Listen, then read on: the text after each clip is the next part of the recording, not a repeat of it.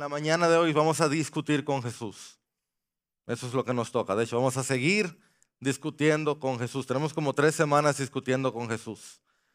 Esa es la parte que nos toca en el Evangelio de Marcos. Eh, no, no nosotros, no, no es nosotros, sino que desde que Jesús entró a Jerusalén, Él entró con mucha pompa. Había una multitud que lo seguía y estaba diciendo, Hosanna, el hijo de David, súper bien. Pero desde que Él entró, Él se ha encontrado con el Sanedrín, con un grupo de personas que no está muy de acuerdo con lo que Jesús ha estado enseñando por años. Así que ellos han aprovechado la oportunidad para criticarlo en cada esquina. Ellos están buscando cómo él se ha equivocado para hacérselo saber, para dejarle ver todo lo que él ha hecho mal. Este es el momento ya de decirle, tú ves Jesús, mira punto por punto todo lo que tú o has hecho mal o vas a hacer mal. Y está bien. ¿Tú sabes qué? Jesús aguanta que lo critiquen. Él aguanta que lo critiquen. La, la verdad no le tiene miedo al error. La luz no le tiene miedo a la oscuridad. Él puede aguantarlo. Y la verdad es que tú no puedes cambiar el mundo sin que te critiquen. Así que él estaba listo para que lo criticaran. Y como lo hacen hoy, él estaba listo hasta para que le tiendan todo tipo de trampas. Acompáñame por favor a Marcos capítulo 12. Vamos a ver versículos 13 al 17. Es la página 1034 si tienes una Biblia de las de aquí, es la página 1034. 1034. Bueno, 1034. 1034. Yo he titulado este sermón Jesús el revolucionario. Y si estás ahí, dime lo tengo, ya estoy ahí, sí, sí, lo tengo. O got it, si tú hablas inglés, entonces, I got it. Si no hablo inglés, puedo empezar por ahí, I got it. O amén. Y oye, qué bendición de Dios para nosotros, directamente de parte de Él. Esa es la palabra de Dios. Gracias Dios. Pero enviaron algunos de los fariseos y de los herodianos para sorprender a Jesús en alguna palabra. Cuando llegaron le dijeron, Maestro, sabemos que eres veraz y que no buscas el favor de nadie, porque eres imparcial y enseñas el camino de Dios con verdad. ¿Es lícito pagar impuesto a César o no? ¿Pagaremos o no pagaremos? Pero él, dándose cuenta de qué? De su hipocresía, les preguntó, ¿por qué me están poniendo a prueba? Traigan un denario para verlo se lo trajeron y él les dijo, ¿de quién es esta imagen y la inscripción? De César le contestaron. Entonces Jesús les dijo, den a César lo que es de César y a Dios lo que es de Dios. Y se maravillaban de él. Que el Señor bendiga su palabra. Te necesitamos a ti, Señor. Háblanos tú, por favor. Desde tu palabra, a través de tu espíritu, háblale a tu iglesia que tú amas y compraste con tu sangre.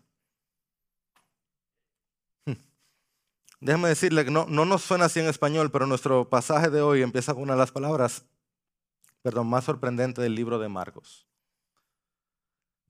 Cuando tú dices los fariseos y los herodianos se juntaron, eso es casi como decir gatos y perros. ¿eh?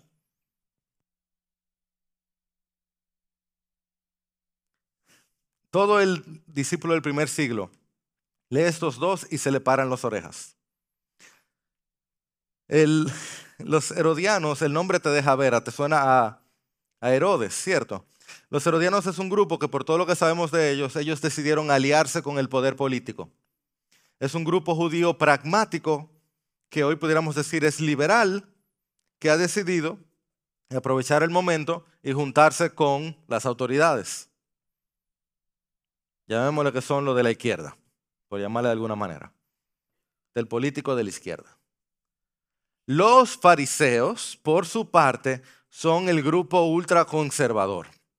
Son la gente de la ultraderecha, o por lo menos de la bien derecha, políticamente tan conservador como pudieran ser.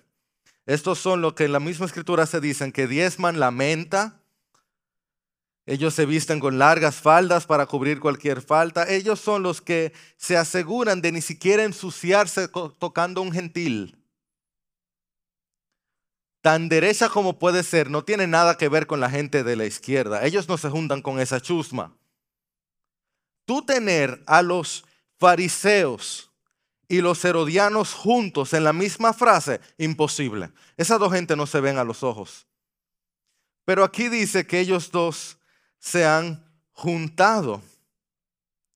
¿Por qué? Esa gente no tiene nada en común excepto que los nombres no suenan raros y también que estos dos odian profundamente a Jesús. Y el odio funciona como buen pegamento, tú. El odio en común funciona como buen pegamento, casi como el cemento. Húmedo. No dura mucho. Pero sí produce grandes alianzas el odio por una persona, el odio por un movimiento. Marcos te está mostrando, oiga, no nos perdamos esto, Marcos te está mostrando que todo el liderazgo de Israel está dispuesto a dejar de lado sus diferencias para matar a Jesús. Jesús ha llegado a ser verdaderamente el enemigo público número uno. Es que todo el mundo lo quiere muerto. Nadie quiere saber de él ya. Hasta, hasta los partidos políticos han decidido dejar de atrás su diferencia para desaparecer a Jesús. ¿Tienes eso aquí? Vamos a nuestra hoja de ruta entonces.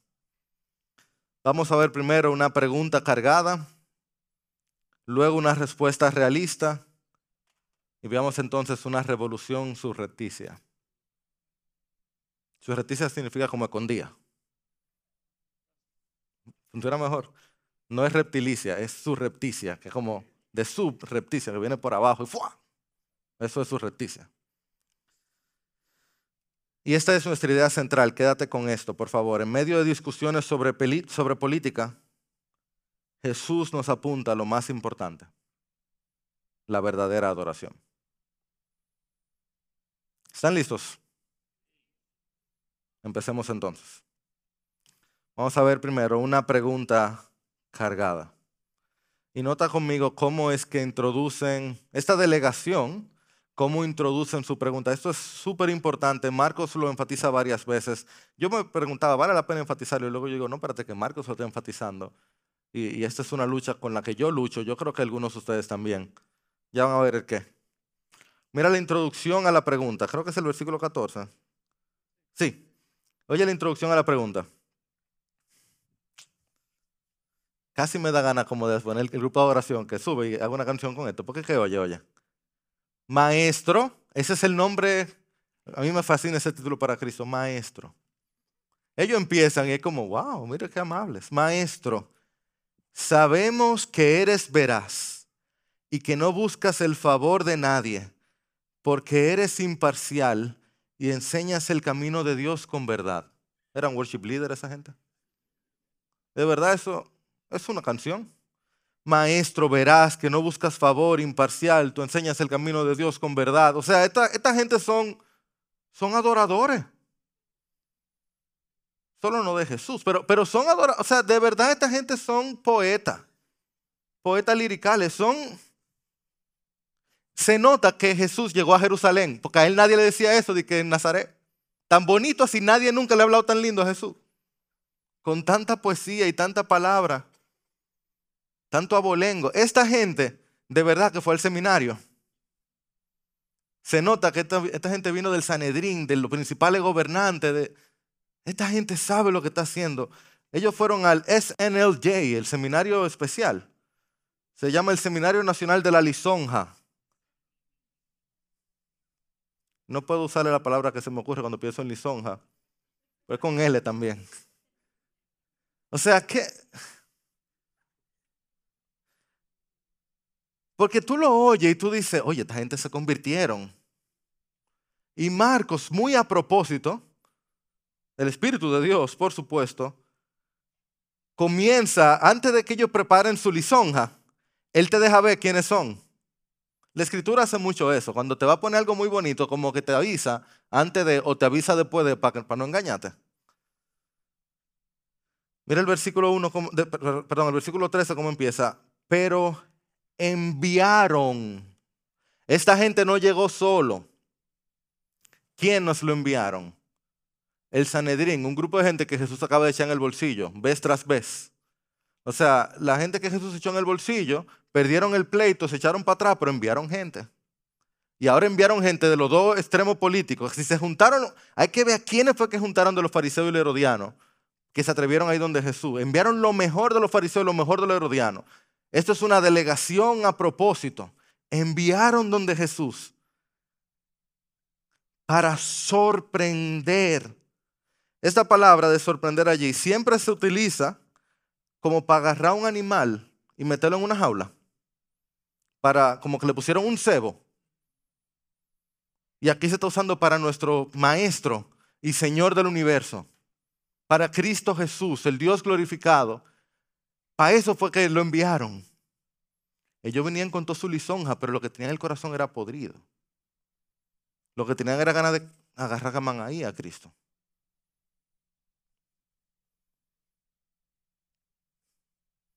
¿Por qué le hago énfasis a esto? Porque hay gente que dice palabras correctas acerca de Jesús, pero su corazón no pudiera estar más lejos de Él. A veces nosotros, a veces tú y yo, sabemos pararnos y decir grandes cosas acerca de Jesús y el corazón está lejísimo. Pero es otro tema que no lo quiero tratar aquí, nada más te lo quiero decir, cuídate tu corazón. Porque Marcos le dice un chingo de hipócrita, ¿verdad? Pero en específico aquí, hay gente, y muy, muy relacionado esto a la política y en especial al poder. Y yo, yo quiero decirte eso, todo el que está en búsqueda del poder se va a encontrar de frente con el rey del universo en algún momento. Hay gente que está deseoso de encontrar poder y entonces usa palabras correctas y verdaderas y gloriosas acerca de Jesús para tratar de usar a Jesús. Pero Jesús no es un animal que tú puedes meter en una jaula.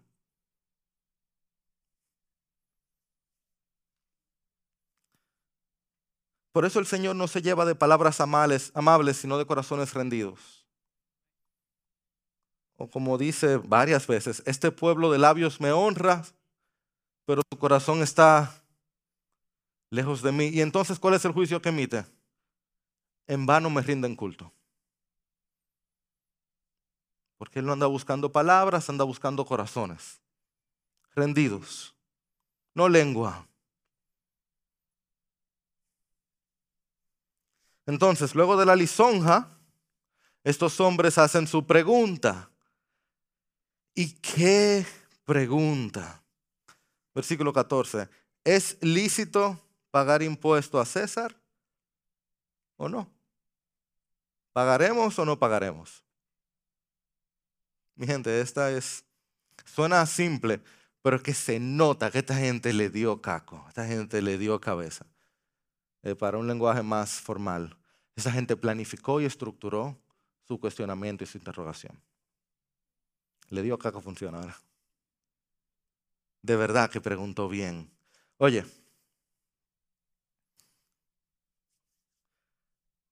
si, mira, si Jesús hubiera... A mí me hacen esa pregunta y yo me entollo. Por eso, eh, algunos, varios de ustedes, muchos de ustedes fueron al QA, al, al, tiempo de preguntas y respuestas que hicimos. Y yo siempre hago eso si estamos en, en ambiente confiable, que yo espero que piedras siempre sea un ambiente confiable. Yo siempre digo en ambientes confiables, yo me guardo uno o dos, no sé. Pregunta y respuesta, siempre. Me encanta la pregunta y respuesta. Pero yo tengo que guardarme uno o dos, no sé. Porque si yo me entollo guardándomelo, imagínate si no me lo guardo. Entonces me hacen una pregunta muy difícil y yo sé que por donde sea que respondo voy a hacerlo mal, yo mejor digo, no, yo no sé. Cristo no hace mucho, yo no sé. Él siempre sabe. Él siempre tiene respuesta. Porque es que si Cristo, mira, mira qué pasa aquí. Si Cristo dice, ¿Qué fue lo que le preguntaron? ¿Pagamos o no pagamos? Si Cristo dice, claro, páguenlo. De pronto Él se echa en contra a todas las multitudes que lo siguen. ¿Por qué? Porque Cristo es, y ellos lo creen las multitudes, que Él es el Mesías prometido, que ha venido a liberar a Israel. de la opresión. Y el César no fue un presidente electo luego de una elección, luego de que se hizo primera vuelta, segunda vuelta y tiene el apoyo. No, el César es un dictador, es un tirano. Es alguien que ha venido y ha oprimido a Israel y en este caso en especial a Jerusalén. Él está en Jerusalén. Esta gente está oprimida y el César luego, ahora le voy a comentar en un momento cómo funciona este impuesto, está obligando a la gente a pagarle un impuesto. Si Cristo hizo, sí, paguen los impuestos, paguen el impuesto, él pierde la multitud, la pierde fea. Entonces, ¿qué debía responder? No, no paguen los impuestos. Ajá. Primero, bien bíblico él. Y segundo, ¿y los romanos que estaban ahí? ¿Qué hace Jesús si hay un legionario ahí adelante? Y Cristo viene y dice, no, no, no paguen impuestos, que el César es un mal rey. Y cuando el legionario saca la espada, las multitudes se van a quedar ahí, ¿verdad? felices viendo, ah, vamos a defender a Jesús que dijo... Ese no es el tipo de revolucionario que Cristo es. Eso no es lo que la Biblia enseña tampoco. Entonces, ¿cómo él sale de esa?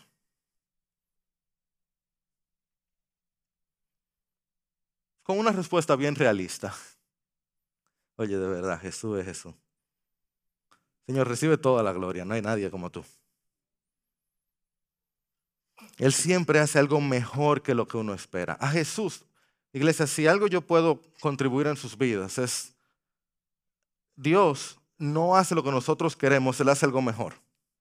No metamos a Jesús en una cajita. Dejemos que Él sea Dios y haga algo mejor que lo que nosotros esperamos. Él, yo no sé si lo hemos estado viendo en Marcos, Él como que siempre hace algo mejor. Yo mismo he estado leyendo la Biblia, estudiando la Biblia, enseñando la Biblia por años y aún leyendo yo diciendo, oye, que esto todavía es mejor de lo que yo pensaba. Que Dios siempre haga eso hasta que lo veamos cara a cara y veamos, tú eres mejor de lo que yo pensaba todavía. Dios, ven pronto. A Jesús lo quieren poner en una caja. ¿Hay que pagar sí o no? Y él dice, ¿por qué me ponen una prueba? ¿Por qué me quieren poner en una caja? Tú me dejas llevarte a otro pasaje que yo amo profundamente. Que tú no tienes de otro pastor, tú estás ahí predicando, está bien. Va a parecer que no tiene nada que ver, pero eh, yo no puedo no pensar en eso viendo aún este pasaje, lo que Cristo hace aquí. Ven conmigo a Josué 5. E, es la. Josué capítulo 5 es el final de Josué, eh, el principio de Josué, es el final de la entrada a la tierra prometida. Cuando ya entra Israel o va a entrar Israel, es el final del principio, mejor dicho. Eh, página 220, 221, versículo 13 al, 13 al 15. Israel justo acaba de entrar a la tierra prometida. Por primera vez ya le va a tocar comida de la tierra prometida, ya no, no le toca el maná, sino alimento. Es un momento especial en la vida de Israel.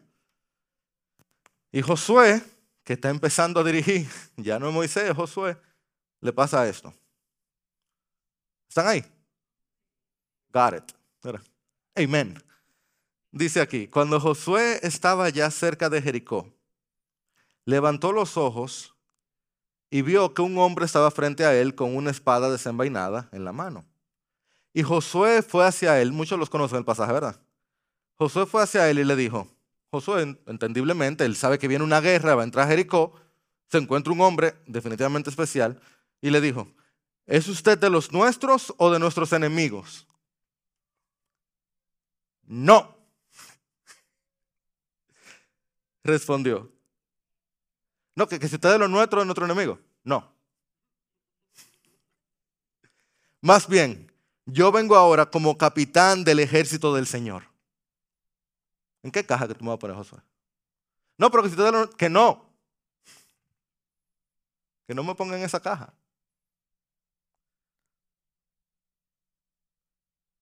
Oye, pero qué, qué cosa con este señor. En Jericó él tenía rab. Tenía gente del otro lado también. Y Josué se postró en tierra, le hizo reverencia este hombre conocía a Dios y dijo, ¿qué tiene que decirle mi Señor a su siervo? Buena respuesta, Josué. Entonces el capitán del ejército del Señor dijo a Josué, ah, ok, Josué, tú entendiste, vamos a seguir hablando.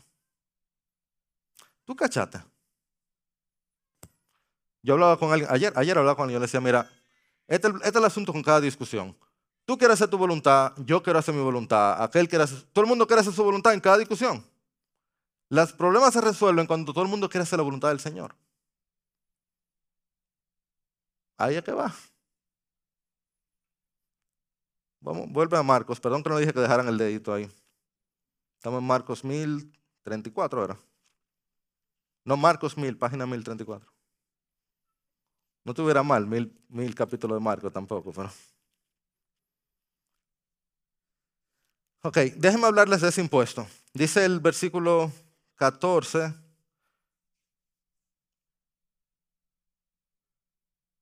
Es lícito pagar impuesto. Ese impuesto literalmente es un, la palabra ahí es censo, censo.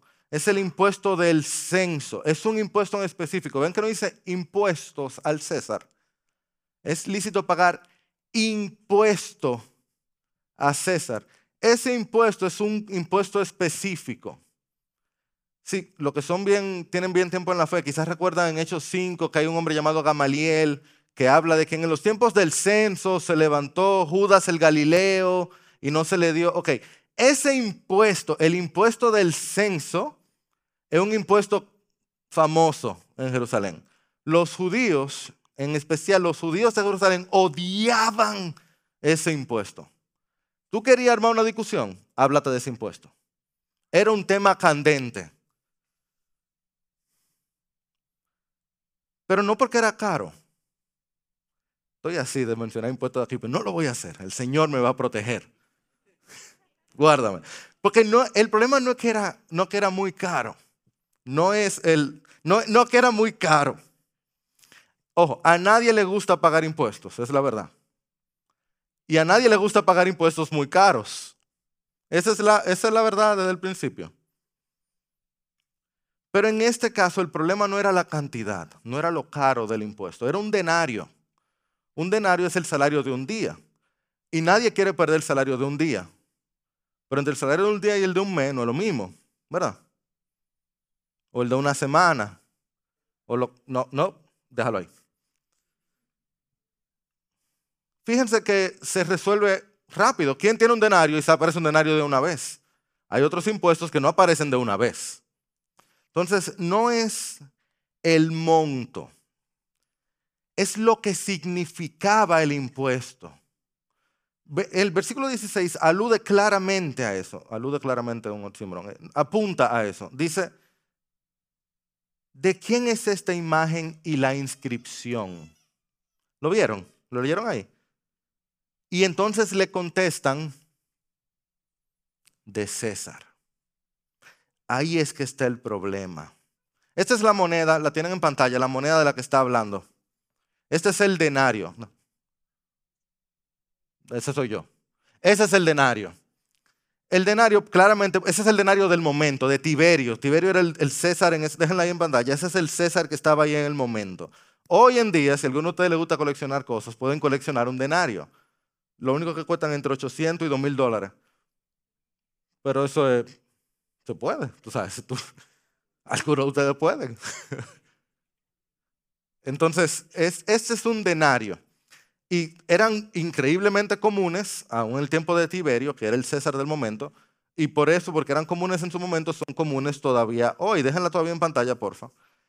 Y el problema estaba en lo que, como Cristo dice, la imagen que tenían, lo que mostraban y la inscripción que tenían, porque no se lee claramente ya, pero sí se nota que tiene la imagen de César. Y tú recuerdas que hay uno de los diez mandamientos que te dicen que no te hagas imagen. Y de pronto tiene a los judíos andando con una imagen en el bolsillo. Está difícil eso, ¿verdad? Eso yo no le gustaba. No le gustaba ni un chin. Específicamente a los fariseos, pero en general no le gustaba mucho. Pero la inscripción decía, por un lado, Tiberios César, hijo del máximo divino. Está complicado tener una imagen de alguien que dice que el hijo de Dios. Está difícil eso para un judío, andar con una imagen de alguien que dice que el Hijo de Dios. Hasta para un herodiano eso no le sonaba bien. Pero si tú le agregas que del otro lado decía la inscripción Pontifex Maximus, ¿tú sabes lo que eso significa? Sumo sacerdote. ¿Tú sabes lo que para un judío andar con el bolsillo con una imagen que dice, ya la pueden quitar, andar con una imagen de un César que dice que es sumo sacerdote, hijo de Dios? Y ese denario, que no era mucho, César a propósito hacía que no fuera muy caro, para que todo el mundo que tuviera que pagarlo, era el pago del censo. Era la manera de decir, felicidades por estar vivo en mi tiempo. Era como el privilegio de vivir bajo César, el Hijo de Dios, el sumo sacerdote. Tome su moneda. Feliz por vivir. Está duro. No. Está pesado. Era, francamente, el César diciendo, ustedes son míos. Yo que soy el Hijo de Dios y somos sacerdotes. No, nada más soy yo que lo siento así. Nada más, y, y más un César, recuérdate que era un tirano, obligado, opresor. Nada más a mí me hiervo un chile la sangre pensando en eso. Parece que nada más soy yo, pero está bien. Hay dos o tres de ustedes más que tienen un chin de colérico que también dicen, oye, eso no estaba bien. No, nadie dijo que eso estaba bien. Nadie dijo que eso estaba bien. Por eso quería entenderle trampa a Jesús. A ver si le hervía la sangre, porque cualquier judío le hervía la sangre. Recuérdense que ya había habido revueltas. Ya se había levantado el pueblo en contra de eso. Varias veces. A tal punto que la Biblia habla de que se levantaron en contra de eso. Entonces, Jesús, le pagamos a este abusador. Y Cristo sabe que hay cosas que uno no tiene que pensarla demasiado. Y esto se lo digo a mis hermanas, pero también a mis hermanos. Hay cosas que si tú la piensas mucho te da mucho pique, así que Cristo lo que hace que lo trae de vuelta a la realidad. Es verdad, hay cosas que uno no puede pensarla mucho. Este va a, ser, voy a dejar el púlpito, pero no, no lo dijo la Biblia, pero se lo dice su pastor y su amigo hay cosas que no se pueden pensar mucho. Esa es la realidad. Si te pones a darle mucha vuelta, peca. Y Cristo lo muestra de una manera muy interesante. Mírenlo aquí. Jesús, ¿pagaremos o no pagaremos? Pero él, dándose cuenta de su hipocresía, les preguntó, ¿por qué me están poniendo a prueba? ¿Y qué les dice? Traigan un denario para verlo. Inmediatamente, ¿qué hacen? ¿Lo pueden ver? Miren, según la RAE, la Real Academia de la Lengua Española, la hipocresía es el fingimiento de cualidades o sentimientos contrarios a los que se tienen o experimentan. Fingir algo que no se siente. Me encanta que los sinónimos que dan, oigan, son ficción o simulación. Lo digo esto porque Jesús dice, tráigame un denario esto que le está quitando el sueño y que les afecta tanto y que es tan doloroso con lo que ustedes me quieren atrapar. ¿Y qué hacen los judíos de inmediato? ¿Qué hacen? Se lo sacan del bolsillo y se lo dan. Esta gente está actuando como que pagar o no pagar el impuesto es el fin de la vida de Israel. Y Cristo dice, pero ustedes tienen uno en el bolsillo. Usted no está siendo un poquito hipócrita, mi gente. Ustedes tienen toda su vida pagándole y su brazo sigue estando ahí. Ustedes lo sacan del bolsillo y no se le ha roto el vestido y lo ponen en la mano de otro y no se le cae la mano. Año tras año pagan el impuesto y ustedes siguen viviendo. Fíjate tú. ¿Lo ven? La respuesta de Cristo es un balde de realidad a este mundo de hipocresía. Sí, el César era cruel y ególatra, y ellos lo estaban viendo como idolatría, fácilmente lo era. En él sin duda, en el César. En algunos posiblemente. Pero esta es la vida en un mundo caído. Hay reyes y hay impuestos y hay que pagarlo. Unos son mejores, otros son peores, pero siempre hay una gente arriba. ¿Son verdad o no son verdad? ¿Cuál de ustedes estaba vivo cuando no había gobernante?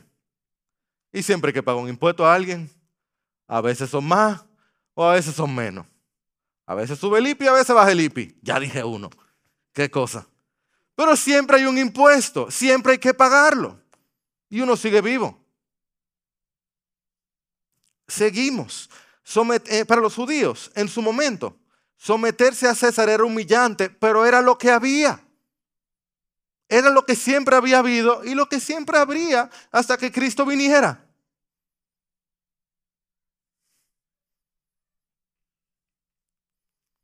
De hecho, el rey estaba ahí y ellos no se querían someter a él tampoco. Ellos no se estaban sometiendo a Jesús y él era el rey del César. El que no se somete al rey que ve, no se va a someter al rey que no ve. Por eso Cristo da este remate. Den a César lo que es del César y a Dios lo que es de Dios. La moneda, ¿de quién tiene la imagen? Ah, de César. Pódensela a César. Eso es de él. En el original es mucho más enfático. No sé por qué dice den. bueno, me imagino, pero en el original lo que literalmente dice es devuélvensela. Regrésensela. Entréguensela. ¿Algunos de ustedes son bancos? ¿Ustedes imprimieron esa moneda? ¿Tienen la, ¿Tiene la cara de alguno? No, tiene la cara del César. Pues eso es de él. Devuélvansela a él. Eso no tiene la cara de ninguno de ustedes. Por tanto, no es de ninguno de ustedes. Si César le puso su imagen, le pertenece a él, no a ustedes. De verdad que la iglesia primitiva tiene mucho que enseñarnos de eso. Tiene una historia más larga, pero por tiempo no puedo hacerlo. Solo te digo que Justino Mártir, ¿sabe por qué se llama Justino Mártir? Está fácil imaginarlo, ¿verdad? Temprano en la iglesia murió, bajo el César. Y oye lo que él decía. Nosotros adoramos solo a Dios, pero en asuntos temporales te servimos con mucho gusto, al César decía, reconociéndote como emperador y gobernante y orando para que, junto con tu poder imperial, también te permita una mente correcta. La adoración solo es a Dios, pero a ti que te vaya muy bien. Y si tengo que someterme, me someto. ¡Wow! ¡Qué mente! No, qué corazón.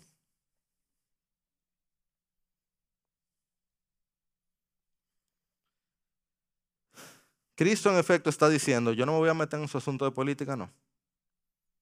Yo no voy a tomar partido, no voy ni para la izquierda ni para la derecha. Yo no me meto en esa cosa terrenal de ustedes. Yo soy el capitán del ejército del Señor. Mi guerra es más grande. Me interesa la adoración. Ustedes no se van a postrar. Pues yo no me voy a meter en ese lío.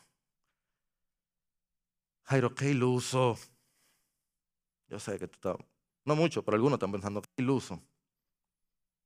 En esta tierra hay, hay algo que uno tiene que hacer. Sí, claro que sí. Jesús era un revolucionario. De verdad. Tú cambias un chin arriba y se queda igual. Tú cambias lo de afuera y se queda igual. Me da tanta gana de explicarle porque eso es lo que Star Wars hace también. Pero no lo voy a hacer. Ya, ya usé mi, ilustración de Star Wars de, del año. Entonces no lo voy a hacer. Sí, así, así te veo. Yo no lo voy a hacer. Tu hija me entendería, pero tú, está bien. No funcionan esas revoluciones de arriba. Cristo tiene una revolución mayor en mente.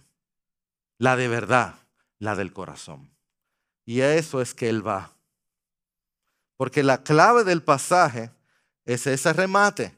Den al César lo del César. Y entonces, ¿qué dice? Recuérdense que el den es más que dar, es entréguenle, es ríndanle, es devuélvanle. Ok. Por un lado, cuando él dice den al César lo de César y a Dios lo de Dios, ¿quién no es Dios entonces? César. Él pone a César en su lugar. Nosotros adoramos a un solo Dios. ¿Recuerdan que Justino Mártir también lo decía? Hay un solo Dios y un solo mediador entre Dios y los hombres, Jesucristo hombre. Así que César, Gracias por participar, pero usted no llegó. Cristo no se va a doblegar ante el César, Él sigue siendo Dios, Él sigue siendo rey del universo completo. No, César. como piezas en el rompecabezas, sin embargo, si tú empiezas a adorar a Dios, tú no tienes que preocuparte tanto por el César, porque tú pusiste la pieza correcta en el lugar correcto. Entonces, ¿cómo funciona esto? Bueno, ahí está. Devuélvanle al César lo que es del César. ¿Cómo yo sé lo que es del César? Lo que tiene su imagen. Lo que tiene su imagen. Marcos se estuvo guardando hasta ese momento esta palabrita de imagen. Él estaba como, ahí, mm, vamos a guardármela. Lo del César yo puedo saber cómo dárselo. El César solo sabe de cosas visibles, específicamente las cosas que tienen su imagen. Y aquí en el pasaje nos deja ver son los impuestos. Yo pago mis impuestos. Darle al César se puede resolver con dinero. Y yo, yo siempre trato y voy a tratar, y el Señor me guarde, de apegarme mucho a la palabra, porque es que la sabiduría humana es muy limitada. Y mala mía que soy muchachito. Digo, a los jóvenes de verdad, yo sé que yo no soy muchachito ya, pero ustedes me entienden, es para los, los viejos, usted sabe. Para nosotros los viejos, yo digo soy muchachito. Yo sé que yo no tengo experiencia de vida como para darle gran consejo, pero este consejo sí le voy a dar a los que tienen mi edad y un chin más y un chin menos. Los problemas de verdad no se resuelven con dinero. ¿Alguien mayor puede confirmar? Los problemas de verdad de la vida no se resuelven con dinero. Si un problema se resuelve con dinero, no era un problema grave. Emma, no es un problema. Si se resuelve con dinero, noten aquí que el problema tan grande que tenían no lo resolvió Jesús. Él no andaba con dinero, él lo pidió prestado, Jesús pidiendo prestado. Oye, el problema del César era tan grande que no lo resolvió Jesús. Primer problema de Marcos que Jesús no puede resolver. Ya tú ves que los problemas del César, que de verdad, yo sé que los problemas de dinero pueden parecer muy grandes. Y después uno cena y se lo olvida. ¿Cuánto problema económico uno no sale? Es más, normalmente uno que se mete. Los problemas grandes de la vida no se resuelven con dinero. Mira que Jesús no lo resolvió.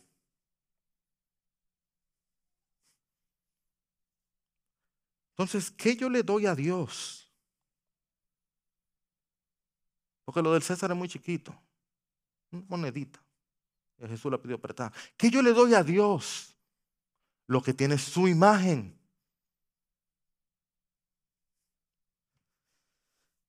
Jesús está diciendo, no se preocupen tanto por moneditas, Dios quiere algo más.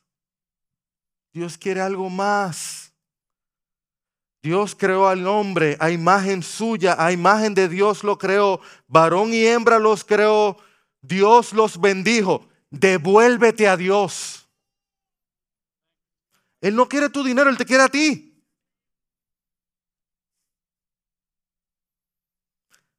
Nosotros somos la imagen de Dios, aquí. Y Jesús dice, dale a Dios lo que de Él. Tú y yo, tu vida y la mía, tu mente, tu cuerpo, tus decisiones, todo lo que tú eres.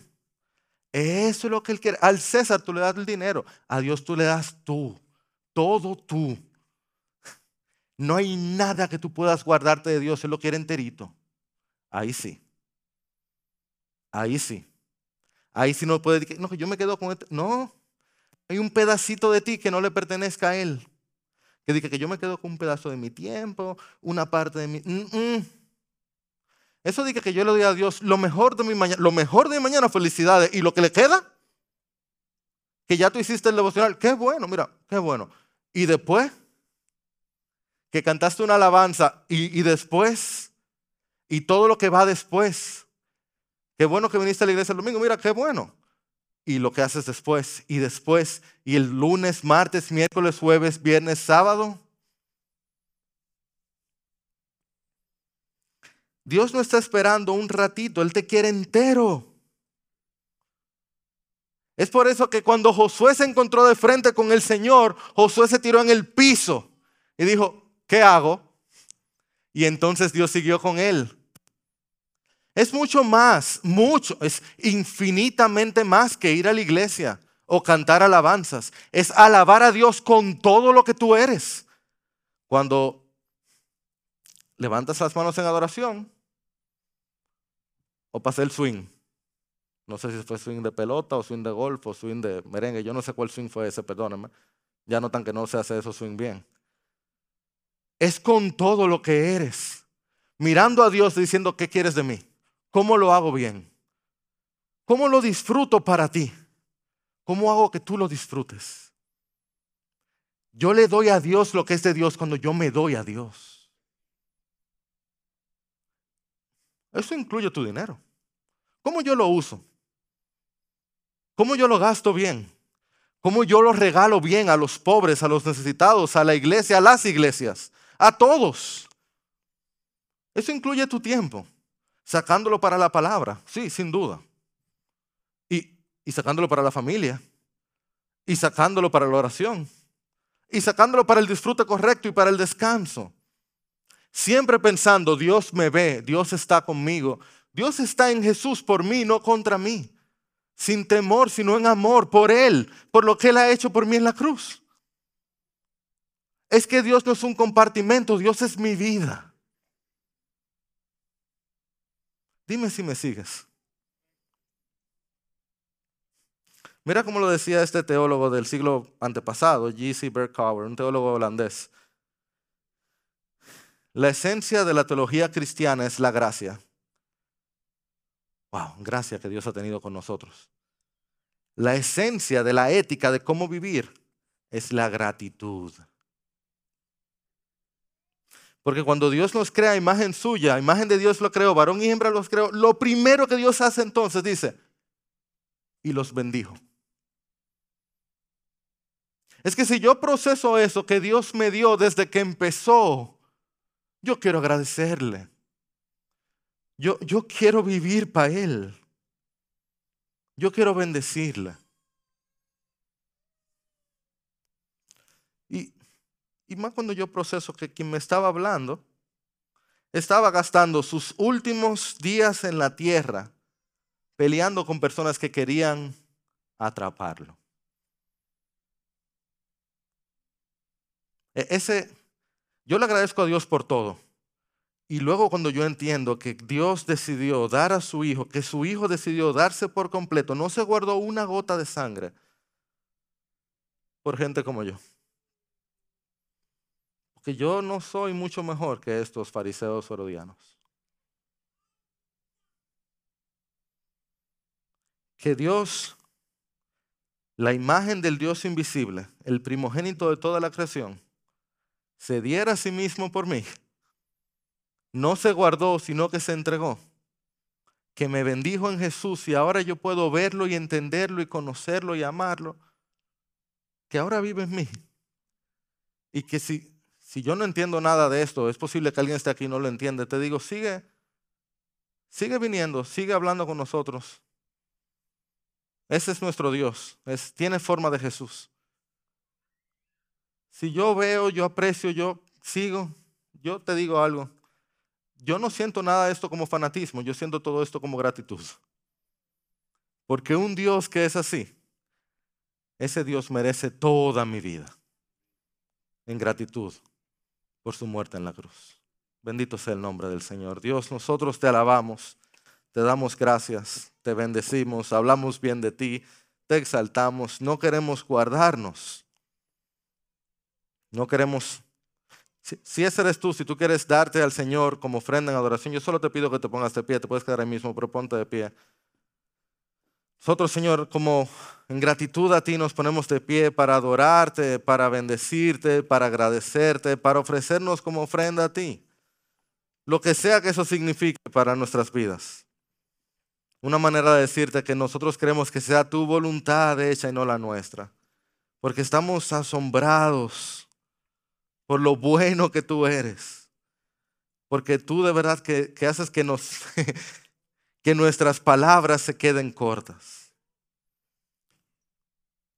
Jesús, gracias por haber hecho que cada persona que se enfrente contigo se encuentre pequeñito. Y gracias Dios, porque el que se encuentra pequeño delante de ti, al pedirte perdón, es exaltado, es salvado encuentra gracia y perdón. Bendito sea tu santo nombre, Señor. Tu pueblo dice, amén.